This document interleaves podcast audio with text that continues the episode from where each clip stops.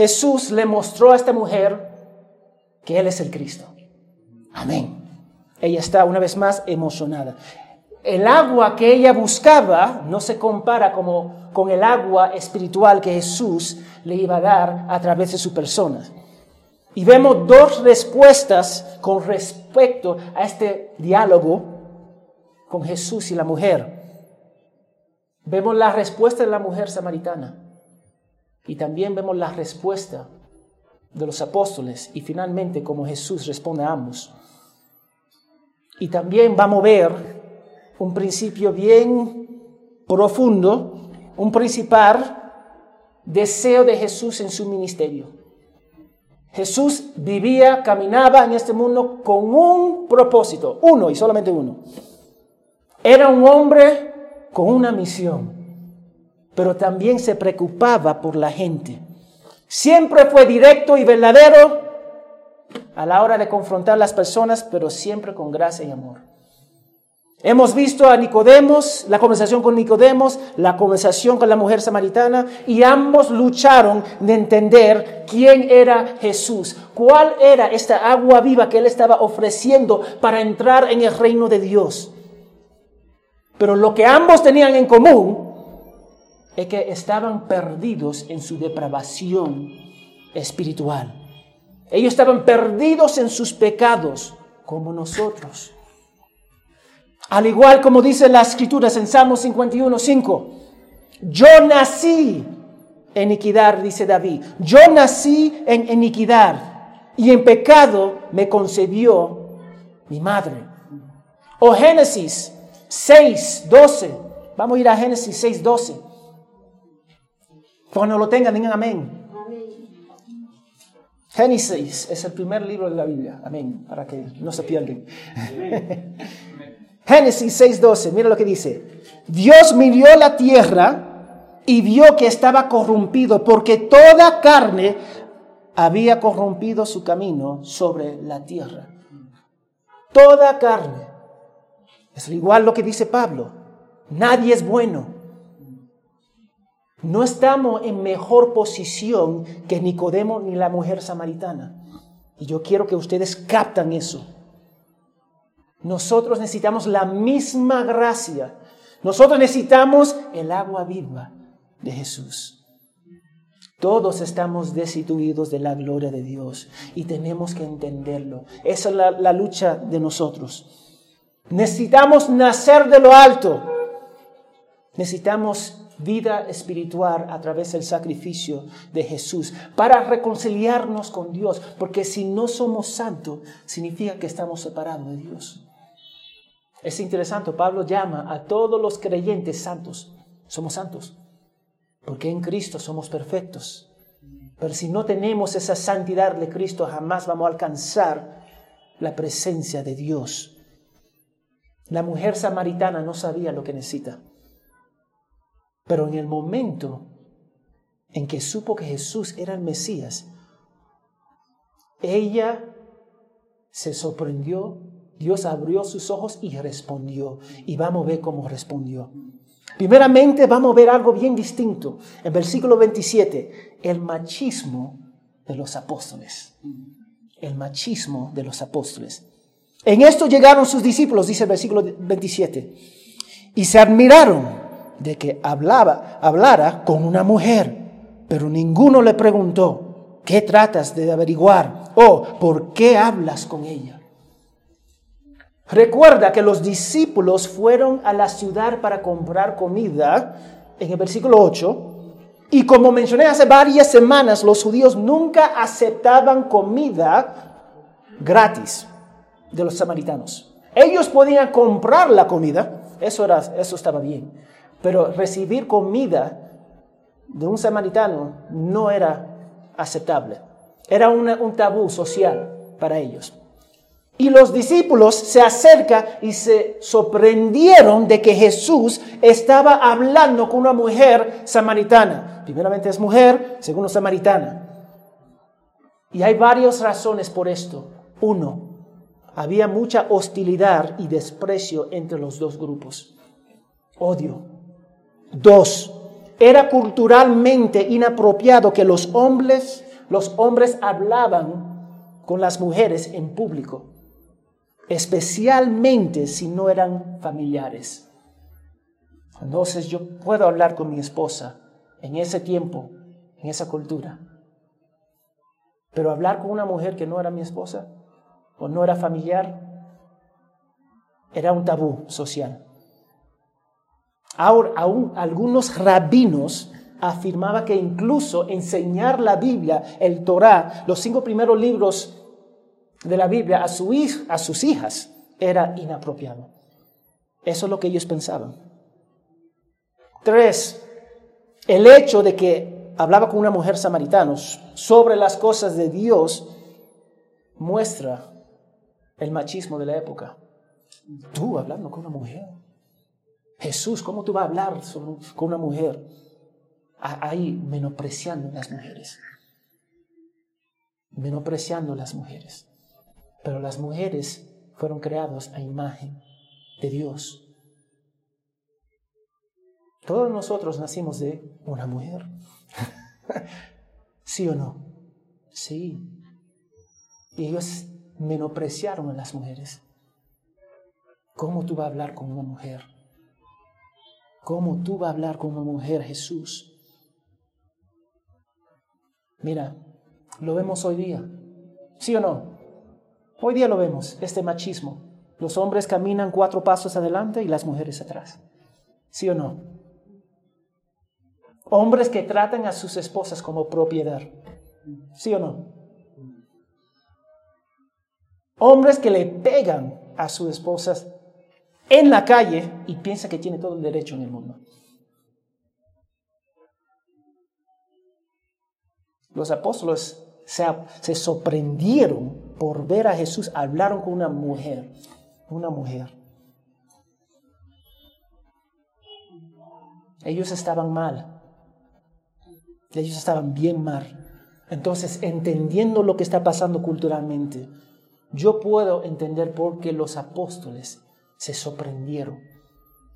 Se sorprendieron totalmente. Es un escándalo. Nuestro rabí está hablando con una mujer. Pero recordamos que Jesús, el Hijo de Dios, no estaba atado a las normas culturales de las tradiciones de esa época. Y nosotros tampoco deberíamos estar sometidos a las culturas, las sociales, las normas sociales de la cultura. Tenemos que caminar según la palabra de Dios. Y déjame decirte algo, las mujeres son un don de Dios. No se olviden de eso. Hombres, trátanlas bien. No deberían menospreciar a las mujeres. Ellos son creadas a la imagen de Dios igual que nosotros. Recuerdan eso. Y mujeres no dejan que, que hombres te tratan de esa forma. Los hombres y las mujeres ambos necesitan la gracia de Dios. Ambos son pecadores y ambos reciben el mismo amor y sangre de Cristo para la salvación. No se olvide de eso. No nos vamos a someter a las presiones culturales. Amén. Ahora se sorprendieron pero no preguntaron ni a Jesús ni a la mujer, ¿por qué tú hablas, Jesús? ¿Por qué tú hablas con ella? O la mujer, ¿por qué tú hablas con Jesús? ¿Tú sabes por qué? Porque iban a caer en la misma trampa que Jesús. Jesús está hablando con una mujer. Yo no voy a caer en esa trampa, entonces no le voy a decir nada. Entonces, para mantener la dignidad de ellos, no hablaron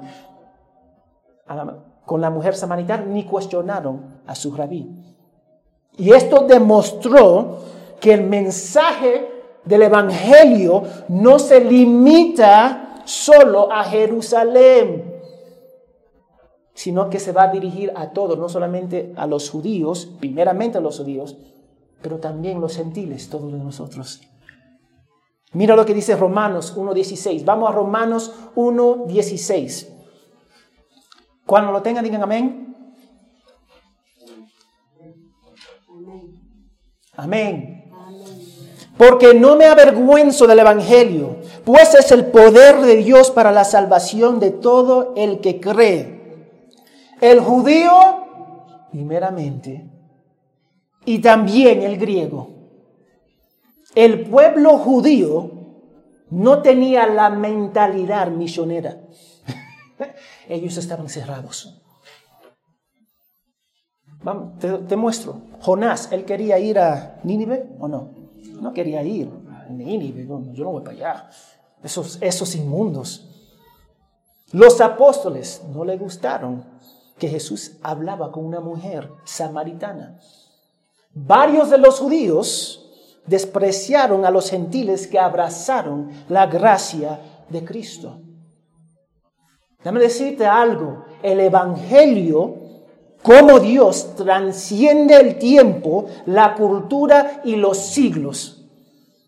Dios lo sabe. Él lo dice en su palabra. Él siempre tenía el plan para salvar la humanidad. No solamente los judíos, él iba a utilizar los judíos, el Mesías salió de los judíos, pero iba a alcanzar a todo el mundo. Y deberíamos ser gracias a Dios por eso, porque todos nosotros somos judíos, gentiles, ¿Alguno, hay, ¿Hay algún judío acá? No, todos somos, todos somos gentiles. Entonces, ellos responden culturalmente. Nosotros no deberemos responder de esa forma. Y no solamente responden culturalmente, menospreciaron a la mujer. Una persona creada a la imagen de Dios, menospreciaron.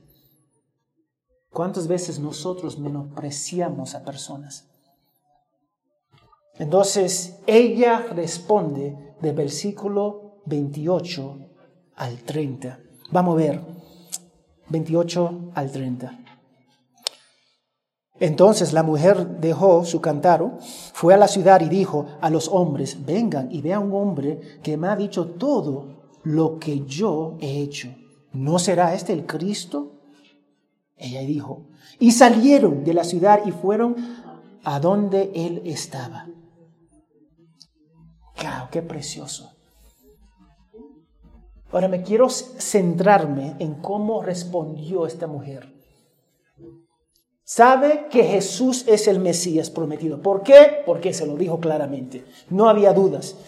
Ella se emocionó, se llenó de todo tipo de sentimientos y dejó lo que estaba haciendo inmediatamente. Ahora, probablemente sintió el actitud negativo de los apóstoles hacia ella, pero no le importó. ¿Tú sabes por qué? Porque encontró el Mesías. Porque ya encontró a Jesús. No importa lo que dice el mundo. No importa lo que dice los apóstoles y cómo miran a esa mujer. ¿Tú sabes por qué? Porque encontró a Jesús. Y eso, eso para ella es suficiente. Para algunos de nosotros eso no es suficiente. Para algunos de nosotros no es suficiente simplemente tener a Cristo. Queremos más, queremos nuestras vidas, queremos nuestro gozo, nuestra comodidad. Pero ella, Cristo era suficiente. Ella dejó el, el agua vieja del pozo para la agua viva de Jesucristo. Y fue inmediatamente a contárselo a su pueblo. Ahí está. Ella dejó todo a un agua. Y yo no sé por qué dejó el agua. Puede ser para que Jesús le pidió agua. Acá está el agua. No sabemos exactamente, pero yo me imagino por sus emociones dejó todo y dijo, ahí voy. Encontré el Mesías. La cosa más valiosa de este mundo ella lo encontró. Nosotros nos emocionamos cuando encontramos 100 soles en el piso. ¡Wow! Cinco soles nos, emocionamos. Ella encontró la cosa más valiosa de este mundo y dejó todo. Recuerda que los apóstoles estaban en el mismo pueblo que ella, pero el testimonio de ella captó todo su pueblo. Qué tan interesante. Los apóstoles estaban en el pueblo, poco efectos en el pueblo, porque ellos no querían saber nada de ellos. Vino la mujer, en cual Dios le mostró que Cristo es el Mesías, se fue a contárselo al pueblo. Y todos se emocionaron por el testimonio de esta mujer. Mujer que tenía cinco maridos, en cual el hombre en cual ella estaba en ese momento tampoco era su marido. Los apóstoles encontraron el Mesías también, pero culturalmente estaban limitados por sus prejuicios sociales.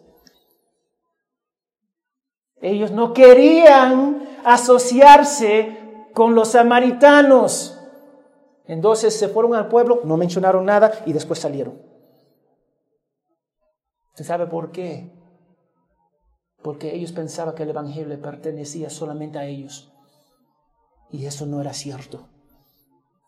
Para ella no le importaba lo que estaba ocurriendo alrededor de ella. Las miradas que ella estaba recibiendo de los apóstoles. Ella estaba enfocado en Cristo el Mesías, ella ha encontrado a Jesús. O mejor dicho, Jesús le encontró a ella. Y eso, mira, cuando alguien tiene un. Ah, cuando alguien se compromete, cuando alguien tiene un hijo, mira, muestran, están emocionados. Y eso está bien. Esa mujer también estaba emocionada porque encontró al Mesías. Muchos de nosotros, ninguno de nosotros, ah, dame decir, muchos de nosotros cuando hablamos de Cristo, no hay emociones. Ah, sí, Cristo. ah, sí, Cristo. Sí, yo, yo soy cristiano por años. Sí, es Cristo. Pero cuando hablamos sobre el partido, ¡ah!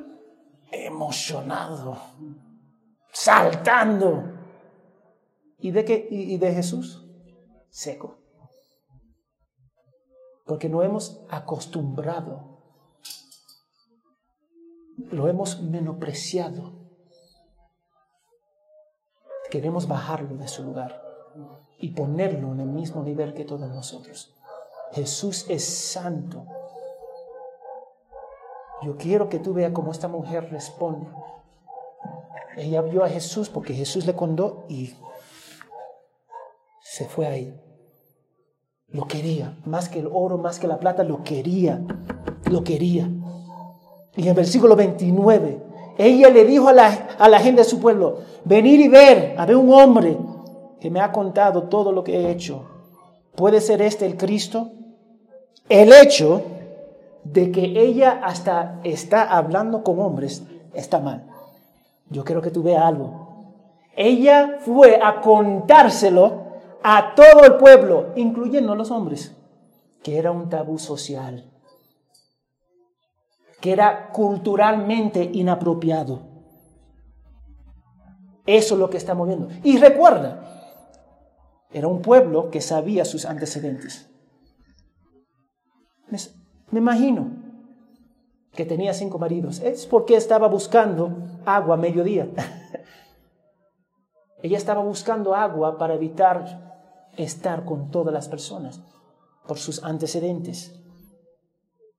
Cada cultura, y debo decir, cada cultura tiene sus características donde la gente dice, así no hacemos las cosas acá. ¿Cuántas veces hemos escuchado eso? Así no hacemos las cosas acá. Así no hacemos las cosas acá.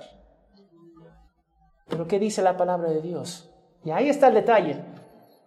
Hay algunas personas, como los apóstoles en ese entonces, ¿Qué hicieron? Bueno, no quiero hablar con las mujeres, los samaritanos, porque son impuros, entonces no va, no va a decir nada del Mesías. Se querían guardar Mesías. Mira, una vez más, cada cultura tiene sus cosas, y acá también, pero nosotros no basamos nuestro cristianismo en la cultura.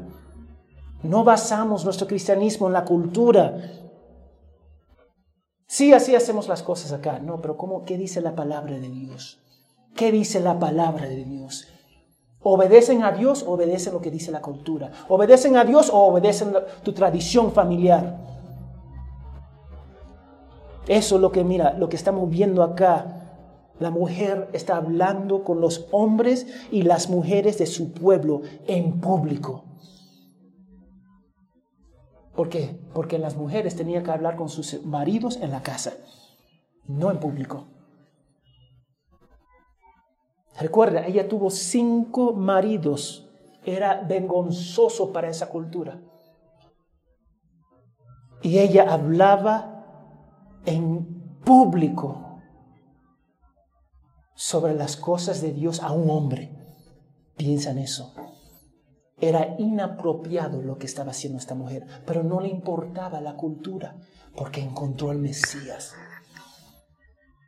Ella le dijo a la gente, podría ser este el Cristo. Ella estaba emocionado, dio su testimonio. Podría ser este el Cristo. Ahora, ella, yo creo que ella sabía que era el Cristo, porque Jesús le dijo, yo soy el Cristo, pero ella simplemente no puede explicar las cosas de Dios a los hombres. Ella tiene que ser cuidadosa en cómo ella va a hablar con los hombres en ese entonces. Entonces, ella dejó duda en la pregunta, ¿puede ser este el Cristo? Una vez más, tiene que ser inteligente. Una mujer con mala reputación, una mujer hablando y hablando a los hombres sobre las cosas de Dios, era un prejuicio para ella. Pero no le importaba porque encontró al Cristo encontró a Jesús, encontró al Mesías, encontró a su Salvador. Tiene agua viva, no importa lo que dice la cultura. Dios, Él es más importante. Ella estaba emocionado. Y ella se fue y habló con el pueblo y el pueblo a escuchar su testimonio, sus emociones, le dijo, vamos a ver, yo quiero ver. Yo quiero ver de lo que esta mujer está hablando. Esa mujer que dijo que me contó toda mi vida. Yo quiero saber de este hombre. Llévame. Y se fueron. Ella no estaba atada por las normas culturales. Estaba atada a Dios y a Cristo. Y yo quiero que ustedes captan porque algunos de nosotros somos más atados por la cultura que la palabra de Dios. Y nos está destruyendo.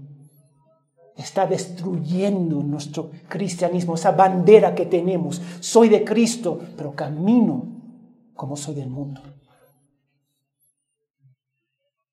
Esta mujer en la cultura, en todos sus prejuicios, se fue a contar y a hablar con los hombres sobre las cosas de Dios. Porque eso es lo que Dios hace. Él te cambia radicalmente. Te cambia. Es porque las personas que recién son salvos, ¿qué quieren hacer? Compartir el Evangelio, compartir el Evangelio, compartir el Evangelio. Y amén.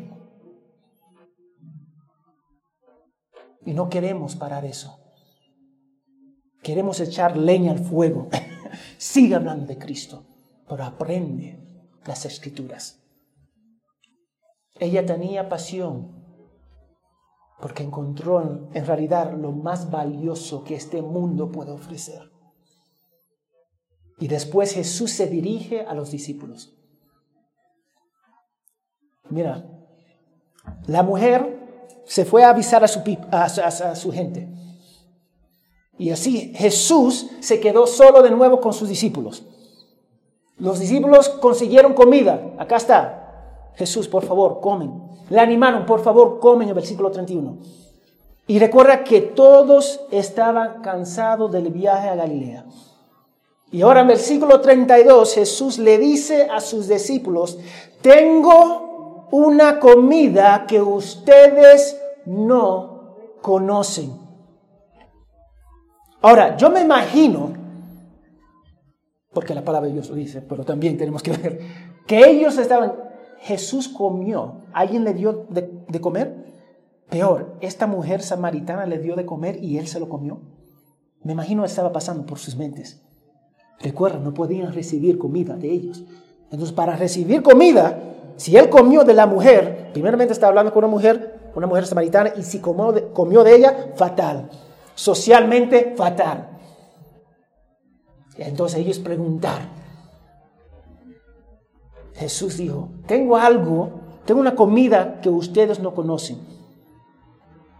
Los discípulos se preguntaron entre sí, ¿alguien le ha traído algo de comer? Una vez más, ellos dijeron, oh, por favor, que no, que no tomó comida de ella. Que no toma comida. Espero que no como, tomó comida de ella. Porque socialmente eso es fatal. Pero Jesús no está limitado a las normas culturales, ni nosotros tampoco.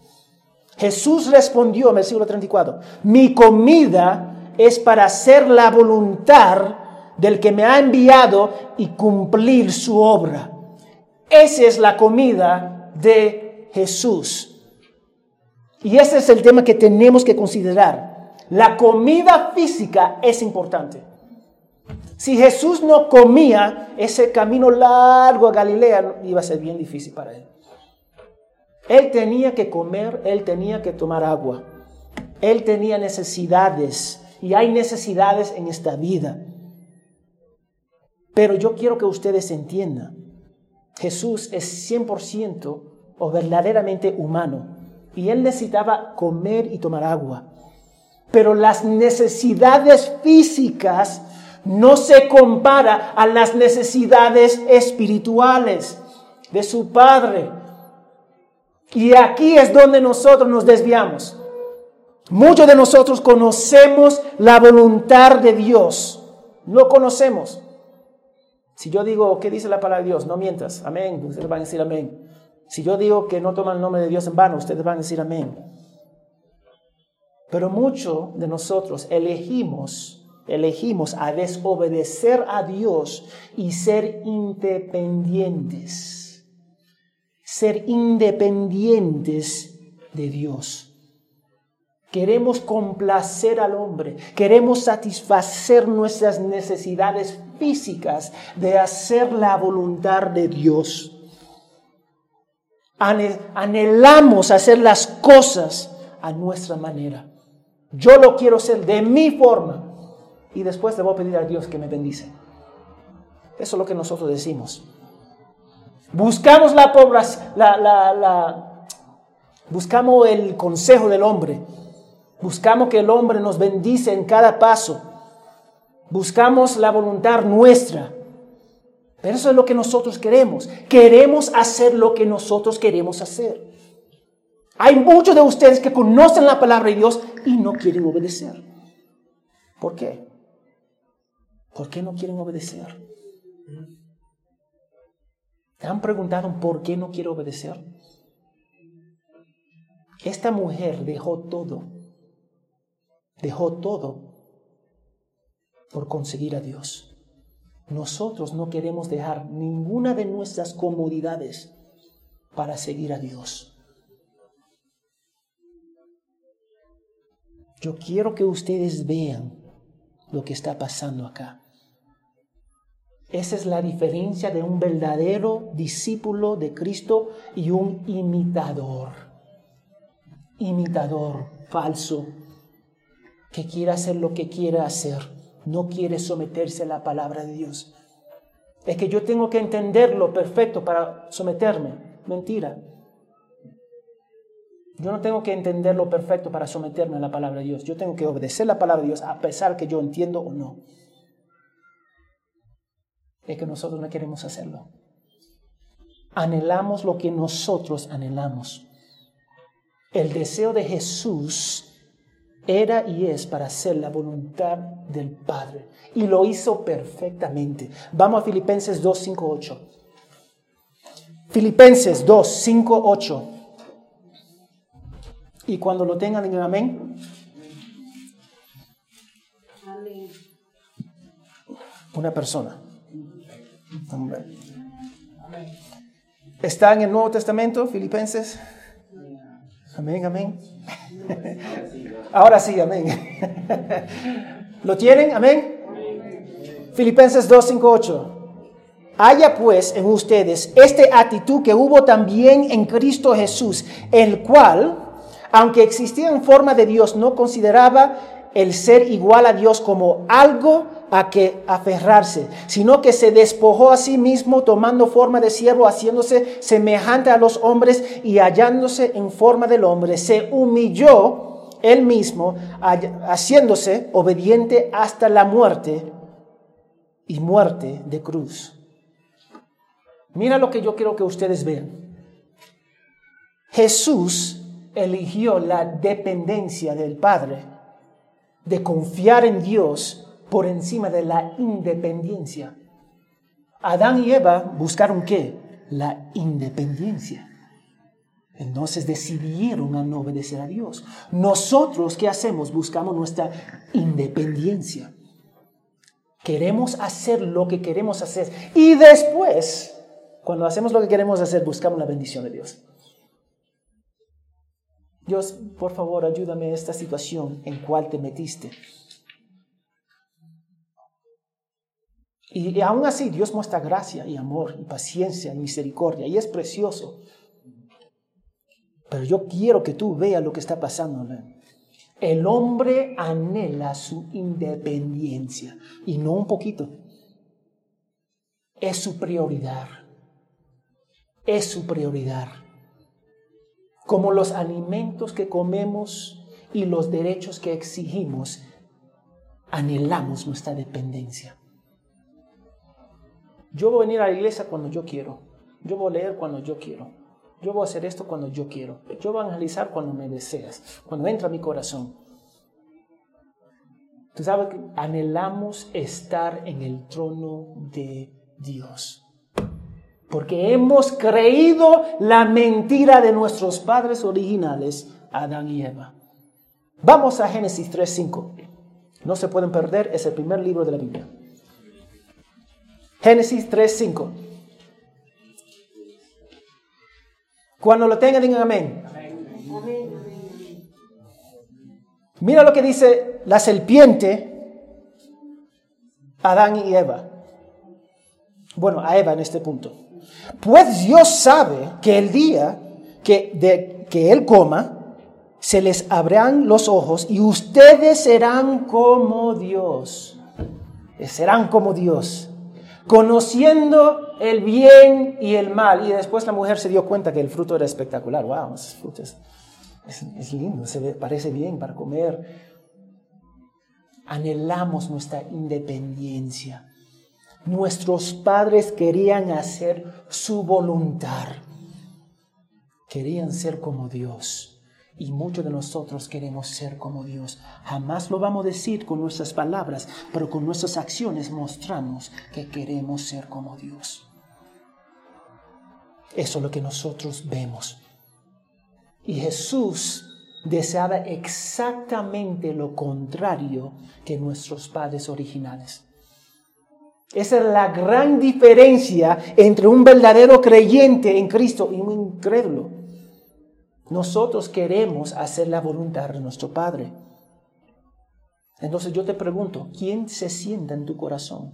¿Quién está en el trono de tu corazón? ¿Dios o tu persona? ¿Tus estudios o Dios? Tu persona, tu dinero, tu poder, tu trabajo, sea lo que sea. ¿Qué estar en el trono de tu corazón? La voluntad de Jesús fue salvar al hombre pecador de Dios mismo. Y lo hizo. Murió en esa cruz para que nosotros podamos tener una relación con Él. Nuestros pecados son lavados solamente en Cristo. Y necesitamos esa perfección en Él. Jesús no está negando sus necesidades físicas, lo voy a decir ahora, no está negando comer, no está negando pasar tiempo con otras, no está negando ninguna de esas cosas. Él simplemente lo está colocando en la prioridad correcto. Está diciendo que su mayor necesidad es la satisfacción de cumplir la voluntad del Padre. ¿Eso es tu mayor necesidad? Piénsalo de esa forma. Vamos a decir, ustedes tienen, están pasando hambres. Hambre es un hambre impresionante. Entonces tú estás acá, en este lado, tiene hambre, está muriendo de hambre y sed, y en ese lado hay una, una mesa de comida, con agua, bebidas, carnes, de todo, y tú estás pasando hambre. Es una hambre de tontería, porque tú tienes lo que necesita acá mismo. Cada cristiano tiene exactamente lo que necesita en Dios y en Cristo. Y si morimos de hambre, amén. Dame decirte por qué. Porque si yo muero ahora mismo, ¿a dónde va a pasar la eternidad? En el cielo. El sufrimiento que pasamos en esta vida no se compara con la gloria que vamos a recibir en la vida venidera. Nos olvidamos. No tiene sentido algunas cosas. Ustedes deben vivir para Cristo, pero no viven para Cristo. Nosotros debemos vivir para Cristo. Todo lo que nosotros necesitamos está ahí mismo, ahí mismo. Todo lo que ustedes necesitan para toda la eternidad se encuentra en la persona de Jesús y muchos lo rechazan. Dios sabe exactamente lo que yo necesito y va a proveer lo que necesito. Y si no, amén, Él sigue siendo Dios. Sus discípulos perdieron el enfoque y no querían hablar con esa mujer. yo no voy a hablar con ella. Esa, esa samaritana, marginada, mujer. Eso, mira, nosotros estamos viendo algo bien particular acá. Los apóstoles, por no ver claramente, no vio la necesidad de esa mujer y la menospreciaron. no le ofrecieron la gracia de Dios. Piensa en eso. Piensa en eso. No le ofrecieron lo que ellos tenían. Tú puedes imaginar, yo estoy con Cristo y no se lo digo a nadie, ni ninguno de ustedes. No, no quiero que hable con Él. No quiero que hable con Él. Eso es lo que ellos hicieron. Porque esa mujer en sus ojos no valía nada. Pero los ojos de Dios era su hija, en cual él amó antes de la fundación del mundo. Entonces lo que ellos no vieron, Jesús lo vio y fue a buscarla. Por amor. Es el amor que el Padre tiene por nosotros. Él fue a buscarnos en nuestra rebeldía. Los apóstoles estaban totalmente ciegos y no querían ofrecerle la gracia. Pero Jesús, el Hijo de Dios, se ofreció a ella y le salvó y le rescató. Penetró el corazón de ella para que ella pueda ver su necesidad de agua viva. El enfoque de los apóstoles y aún de la mujer samaritana estaba mal. Porque ella, cuando Jesús se acercó, tú me vas a hablar conmigo. Un hombre judío va a hablar conmigo. Aún ella, su percepción estaba mal. Pero Dios tuvo paciencia y gracia para salvarla a través de Cristo. y lo que estamos viendo acá, Jesús estaba enfocado en lo celestial y los apóstoles estaban enfocados en lo terrenal. Y muchos de nosotros somos igual. Enfocándonos en las cosas de este mundo en vez de enfocarnos en las cosas de nuestro Padre Celestial. Y después preguntamos, ¿por qué estamos mal? ¿Por qué no estamos viendo personas salvadas? ¿Por qué no predicamos el Evangelio? O si predicas el Evangelio nuestra vida es exactamente lo opuesto que nosotros predicamos. Ellos estaban atados a sus normas culturales y prejuicios. Y, y no podían ver. No podían ver. Es, los apóstoles abrazaron a Cristo, pero no querían permitirle que abrace a otra persona. ¿Y cuántos de nosotros somos iguales? Dios sigue salvando todo tipo de persona, todo tipo de persona. Y nosotros debemos aprender a abrazar las personas que Dios abrace. Si Dios salva una prostituta, amén, es mi hermana en Cristo. Si Dios salva a un drogadicto, amén, es mi hermano en Cristo. ¿Quién soy yo para rechazar la gracia de Dios? ¿Quién soy yo para decir, Dios no ama a esa persona? Porque yo no creo que esa persona es digno de tu amor. ¿Quién soy yo de decir eso? ¿Quién son ustedes de decirlo? Había tensión, mucha tensión entre los judíos y, los samaritanos e incluso los gentiles, que necesitaba ser tratado. Pero al final del día, al final del día, lo que unía esta mujer samaritana adulteria con los apóstoles era la sangre de Cristo, que Dios amó a ella y a ellos antes de la fundación del mundo y los unió en la misma familia. Eso es la realidad. Tenemos que abrazar a las personas que Dios ha salvado. A pesar de lo que tú piensas, a pesar de lo que tú sientes. La sangre de Jesús une a la familia de Cristo. Lo une. Pero nosotros somos más aptos para dividir. Así Dios salvó a esta mujer. Restauró la relación quebrantada entre ellos y Él. Y ellos tenían y debían aprender lo que Jesús tenía en mente. La voluntad de Jesús era ser la voluntad del Padre. Nada más y nada menos. Y nosotros somos unidos por la sangre y la verdad de la palabra de Dios. Y déjame decirte, la verdad divide. Yo lo voy a decir ahora. Divide. Yo no llamo a los mormones mis hermanos, ni llamo a los católicos. Mis hermanos son aquellos que creen en Dios de la Biblia, el Cristo de la Biblia y el Espíritu Santo de la Biblia. Divide, yo entiendo eso. Pero déjame decirte algo. Hay muchos hermanos en otras denominaciones que son mis hermanos son mis hermanos. No piensa que nosotros somos superiores porque tenemos la doctrina de la gracia. Yo soy mejor. No, ninguno de nosotros somos mejores. Como era Nicodemos, como era la mujer samaritana y como eran los apóstoles, todos estaban perdidos. Y fue Dios que lo buscó. La verdad de Dios siempre va a dividir las mentiras y las filosofías de este mundo.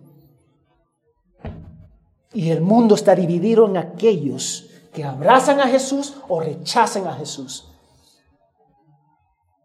Jesús vino a dar testimonio de la verdad. La verdad. Vamos conmigo a Juan 18, 37, por favor.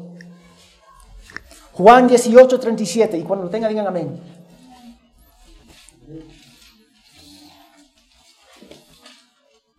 Amén. Juan 18, 37. Para esto yo he nacido y para esto he venido al mundo. Jesús hablando. Para dar testimonio de la verdad. Todo es, todo el que es de la verdad, ¿qué dice? oyen, escuchen mi voz, eso es lo que dice. Todos los que son de Cristo escuchan mi voz. Todos. Jesús tenía, tenía necesidad física, tenía hambre y tenía sed. Pero lo más importante para él era hacer la voluntad del Padre. ¿Cuál es tu prioridad? ¿Cuál es la tuya? ¿Es hacer la voluntad del Padre o no? Una vez más, la mujer samaritana dejó todo lo que estaba haciendo para hablar de la gente de Jesús. Eso es lo que hizo ella. Esta es la respuesta típica de una persona recién salvada. Ella inmediatamente hizo la voluntad del Padre hablando de Jesucristo a su pueblo. Y por favor comprenda lo que está ocurriendo acá. Esta mujer ha nacido de nuevo. La regeneración. Ahora, mira lo que Jesús nunca dijo. Jesús no se acercó a esta mujer y dijo, ¿puedo entrar en tu corazón? No dijo eso. Él entró. Él cambió el corazón y entró.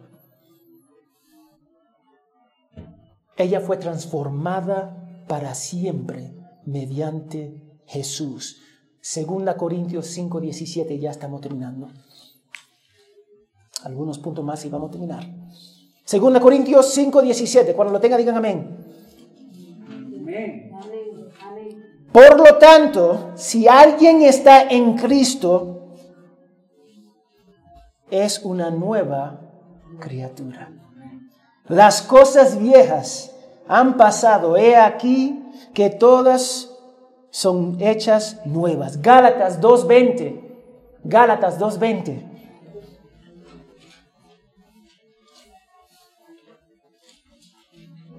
Cuando lo tenga, digan amén. Amén. Con Cristo he sido crucificado y ya no soy yo el que vive. Ya no soy yo el que vive. Esa mujer fue crucificado, y más cuando Jesús fue a la cruz, fue crucificado con Cristo. Y ya no es ella que vive, es Cristo. Sino que Cristo que vive en mí. Y la vida que ahora vive, vivo la carne, la vivo por la fe en el Hijo de Dios, el cual me amó y se entregó a sí mismo por mí. ¿Y cuál es el resultado de la salvación? Vamos a Juan 8:31.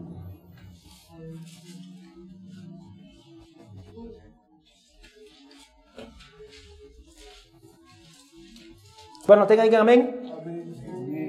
Así que Jesús decía a los judíos, que le habían creído, si continúan en mi palabra, entonces son verdaderamente discípulos míos. El resultado de tu cristianismo es la obediencia. Y la gente va a decir, no me hable de obediencia. Sí, tengo que hablar. Porque hay un resultado de ser salvo. Yo soy casado. Hay un resultado de ser casado. Mi esposa puede testificar y yo puedo testificar y todos los casados pueden testificar. Amén. no es fácil. Hay un resultado de ser casado. Hay un resultado de ser hijo de Dios. Y ese resultado es vivir para Él. Vivir para Dios y hacer su voluntad y obedecerle. Ella respondió, respondió como todo verdadero creyente responde durante toda la historia se entregó totalmente a Dios. Nadie se puede comprometer 25% al matrimonio. Dime si tú conoces un, varón o una mujer y, te dicen, yo me voy a comprometer 25%. ¿Te quiere casar conmigo? Ustedes van a decir, no. Nadie se va a comprometer 75% al trabajo. Yo me voy a comprometer 75%. Él te va a decir, acá está la puerta. Sal. Eso es lo que va a pasar. No podemos comprometernos 90% a Dios. O es todo o nada. O es todo o nada. No hay un punto medio. Los apóstoles, ellos querían cuestionar a Dios, a Jesús. Ellos cuestionaron internamente porque Jesús estaba hablando con esta mujer. Ellos estaban cegados por sus normas culturales. Y muchos de nosotros estamos igualmente cegados por nuestras culturas normales. Y nosotros, y no podemos ofrecer el Evangelio a nadie. No querían ofrecer el Evangelio a esta mujer. Eran creyentes que perdieron su enfoque de hacer la voluntad del Padre. Y hay muchos creyentes que son bien intencionados, que están centrados en cuestiones personales, sentimientos, circunstancias. y pierden la vista de hacer la voluntad del Padre. Una vez más, no estoy negando nuestros sentimientos, nuestras circunstancias, pero no se comparan en hacer la voluntad del Padre. Y Dios nos llama, y cuando estamos en esas situaciones, nos llama para hacerlo y sufrir con gozo y ánimo en Él, porque Él está con nosotros. Él nos dice eso. Juan 16, 33, no tiene que ir, mira lo que dice. Esas cosas le he hablado para que en mí tenga paz. En el mundo tiene tribulación, pero confían, yo he vencido al mundo. Juan 16, 33. Primera Tesalonicenses 5, 16 al 18. Estén siempre gozosos, oren sin cesar, den gracia en todo, porque esta es la voluntad de Dios para ustedes en Cristo Jesús. No importa qué circunstancia ustedes están pasando, glorifica a Dios. Y si ustedes no entienden, pregúntale, Dios, ¿qué tú quieres que yo aprenda en esta situación? ¿Cómo yo te puedo glorificar en medio de? Y tres, yo quiero que vean algo, cómo Jesús respondió. Jesús vivió, respiró para hacer la voluntad del Padre. Eso es lo que Él hizo. ¿Y cuántos de ustedes están dispuestos a hacer eso? Ese debe ser la consecuencia de nuestra profesión en Dios en Cristo. Porque todo lo que este mundo ofrece no se compara. Es vanidad, vanidad, como dice. Es vanidad. Mira lo que Jesús dice al final del Sermón del Monte en Lucas, Lucas 6:46. Vamos a Lucas 6:46, por favor.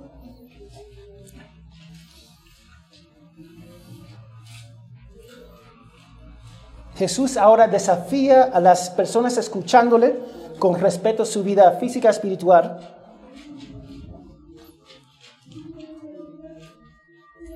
¿Lo tienen? Digan amén. Él quería, mira, identifícate, o eres mi seguidor o no. ¿Por qué me llaman Señor, Señor y no hacen lo que digo? Interesante, ¿no? Interesante. Un discípulo siempre va a escuchar la voz de su pastor, Jesucristo.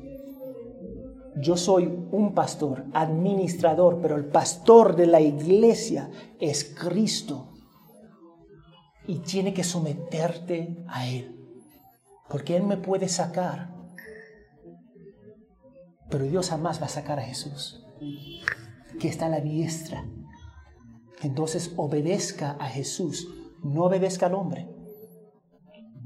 A mí me obedezcan siempre que yo me mantengo en este libro. Nada más y nada menos. El momento que salgo, no me obedecen.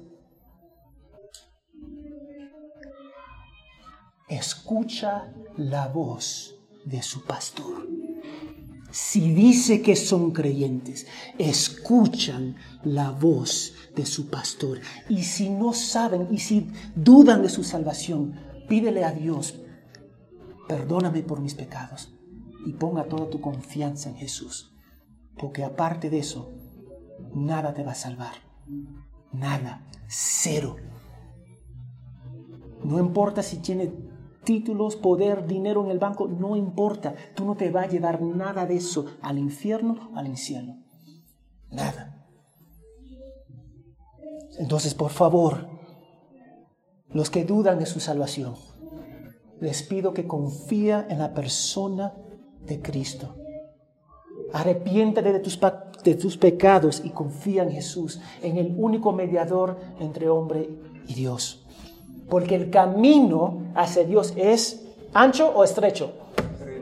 Estrecho, es estrecho. ¿Tú quieres entrar en ese camino? La puerta es Jesús. Es la única forma de entrar en ese camino. Porque si no entran, están en el camino ancho. Si dice que son creyentes, escucha a su pastor. Escúchalo. Vamos a orar. Señor, gracias por tu fidelidad y gracias por tu palabra. Perdónanos, Señor, por no ver la maravilla de quien tú eres. Cristo vivió para hacer tu voluntad. Vivió para dar su vida para cumplir tu misión, Señor. Que nosotros podemos hacer igual, rendirnos todo que somos, nuestras vidas a Cristo y vivir para Él según tu palabra. Y si hay personas acá que dudan de su salvación, que ellos pueden ver la cosa más valiosa que este mundo puede ofrecer, la persona y la obra de Jesucristo. Que ellos pueden conocer el pastor que busca a las personas marginadas, que salvó a los rebeldes. Gracias Señor. En el nombre de Jesús. Amén y amén.